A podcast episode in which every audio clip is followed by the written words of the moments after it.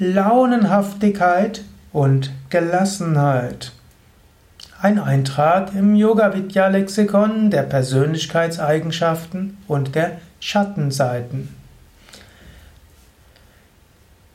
Ja, herzlich willkommen zu einem weiteren Vortrag. Mein Name Sukadev Bretz. Ich bin auch, auf, auch Autor des Buches Der Königsweg zur Gelassenheit. Sein Buch, wo du viele Tipps bekommst zum Thema Gelassenheit.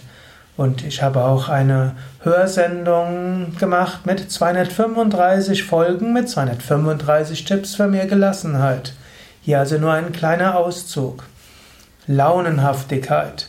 Es gibt Menschen, die sind sehr launenhaft. Mal himmelhoch jauchzend, zu Tode betrübt. Und ihre Laune ist von vielem abhängig. Manche Menschen haben einen sehr schwachen Geist. Ihr Geisteszustand wird sehr schnell von anderen beeinflusst. Schon wenn die Sonne scheint, sind sie guter Laune, regnet es ein bisschen, schlechter Laune. Jemand sagt ihnen ein freundliches Wort, sind sie enthusiastisch. Jemand schaut sie schräg an, sind sie niedergeknickt. Jemand sagt ein unfreundliches Wort, sind sie sofort un, un, ja, ärgerlich. Das ist Launenhaftigkeit. Du kannst überlegen, Willst du wirklich so ein Sklave sein von Wetter, von Stimmungen, von dem, was andere dir sagen? Die Stoiker, das sind eine bestimmte Gruppe von, also eine bestimmte Philosophierichtung im alten Rom und Griechenland, die Stoiker würden sagen, es ist unter deiner Würde, so launenhaft zu sein. Die Stoiker gehen ja so weit und sagen, man sollte nicht dem, was außerhalb der eigenen Kontrolle ist, Macht über den eigenen Gemütszustand geben. All das, was außerhalb der eigenen Kontrolle ist, sollte einen nicht beherrschen. Wetter ist außerhalb der Kontrolle. Die Stimmungen anderer Menschen sind außerhalb der eigenen Kontrolle. Was andere über einen sagen, ist außerhalb der eigenen Kontrolle. Erfolg, Misserfolg ist außerhalb der eigenen Kontrolle und so weiter. Du kannst lernen, dich von Launenhaftigkeit zu lösen. Du könntest auch die Launen irgendwo nehmen als, ich nenne es gerne, Informationen mit Energie. Emotionen sind Informationen mit Energie, auch Launen und Stimmungen. Du kannst durchaus zu dir selbst sprechen, kannst, ah, da hat jemand nicht so positiv über mich gesprochen und so ist dort in mir zum einen ein Anteil, der ärgert sich. In mir ist ein zweiter Anteil, der ist irgendwo traurig. In mir ist ein weiterer Anteil, der ist gekränkt. Und es gibt gute Gründe, dass diese Anteile da sind. Und ich selbst, in der Tiefe meines Wesens, bin jetzt und in diesem Moment voller Freude, voller Liebe und gelassen.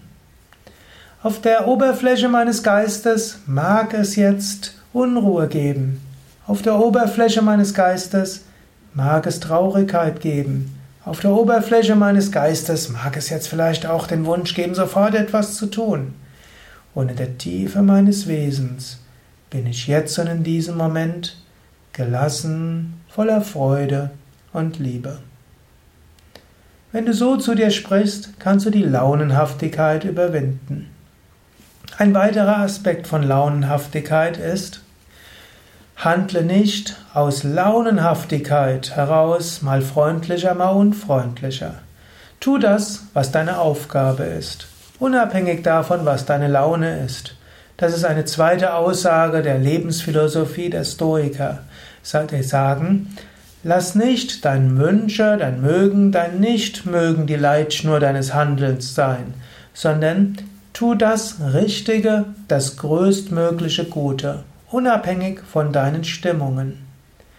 Also nicht aus Launenhaftigkeit mal hm, dich freiwillig für etwas melden und wenn Menschen nicht freundlich sind, sagen, dann lass es halt sein.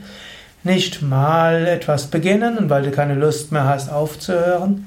Verlässlichkeit ist dort auch wichtig, auch eine Gelassenheit und ein Verantwortungsbewusstsein. Also Launenhaftigkeit überwinden, Gelassenheit üben. Auch hier kannst du wieder zu dir selbst sprechen. Du kannst sagen, ja, ich habe gute Gründe, gekränkt zu sein. Ich habe gute Gründe, jetzt schlechter Stimmung zu sein. Und in der Tiefe meines Wesens ist alle Freude und Stärke. Und aus der Tiefe meines Lebens bekomme ich alle Kraft, das zu tun, was zu tun ist. Aus der Tiefe meines Wesens habe ich die Kraft, das Richtige zu tun. Wenn du so zu dir selbst sprichst, dann kannst du aus der Launenhaftigkeit herauskommen. Du kannst eine Stimmung von Liebe, Mitgefühl und Gelassenheit erzeugen. Und du kannst das tun, was zu tun ist, und nicht dein Handeln von Launen und Stimmungen abhängig machen. Das waren einige Anregungen zum Thema Launenhaftigkeit. Mein Name Sukadev Pretz von www.yoga-vidya.de Wie du von Launenhaftigkeit zur Gelassenheit kommen kannst und wie die Lebensphilosophie der Stoiker in Verbindung steht mit Yoga, findest du in meinem Buch Der Königsweg zur Gelassenheit und auch in dem Gelassenheit-Podcast mit 235 Hörsendungen zum Thema Gelassenheit.